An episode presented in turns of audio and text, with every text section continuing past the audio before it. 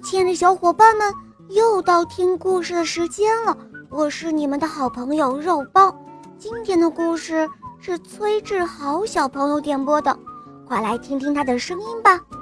肉包姐姐你好，我来自大连，我今年五岁了，我叫崔志豪，我喜欢小肉包系列童话《萌猫森林记》。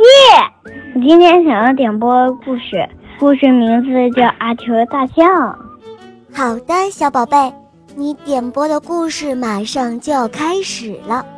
下面请收听《阿秋的大象》，播讲肉包来了。城里的马戏团就要解散了。这一天，马戏团的老板在墙上贴了一张大大的布告，上面是这样写的。马戏团的动物从今天开始免费奉送，请愿意收养的居民们赶快来马戏团认领动物吧！一时间，人们纷纷向马戏团涌来，小狗、小猴、鹦鹉、山羊这些小动物很快就被人带走了。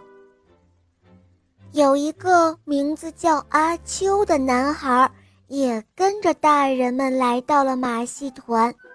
他呢排在后面，等轮到他的时候，所有的小动物都被人认领走了。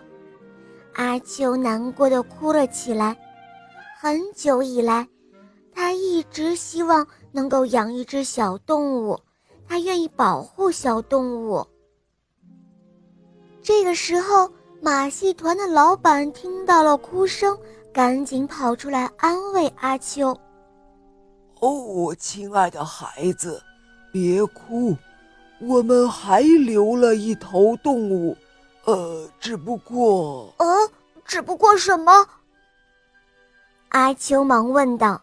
“呃，是这样的，只不过它是一头大象。”它很聪明，可爱，可是你要知道，它的个头实在是太大了，并不适合一个家庭来收养。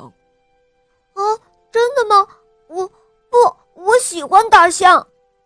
阿秋叫道，他的两只眼睛闪闪发亮。马戏团的老板不想让阿秋扫兴，就点头答应了。阿秋骑着大象回家去了，别的孩子看到了，羡慕的不得了呢。有一个孩子提出要拿鹦鹉来换大象，可是阿秋没有同意。爸爸妈妈，快来看大象啊！还没有到家，阿秋就急切地喊了起来。爸爸妈妈都跑出来看了，他们惊讶极了。哦，阿秋，这为什么要带一头大象回来？它它住在哪儿啊？妈妈着急地问道。当然是住在我的房间里了。阿秋说着，从大象的背上跳了下来，得意地回答。可是，大象真的太大了，它连大门都进不去呀。这可怎么办啊？阿秋也傻眼了。这个时候，住在阿秋家隔壁的马叔叔跑了过来，他在动物园当饲养员。他对阿秋说：“孩子，你可以把大象送到动物园去啊。当然，大象还是你的，你可以常常去看望它。”阿秋的爸爸和妈妈都觉得这个主意非常的好。于是，阿秋也同意了。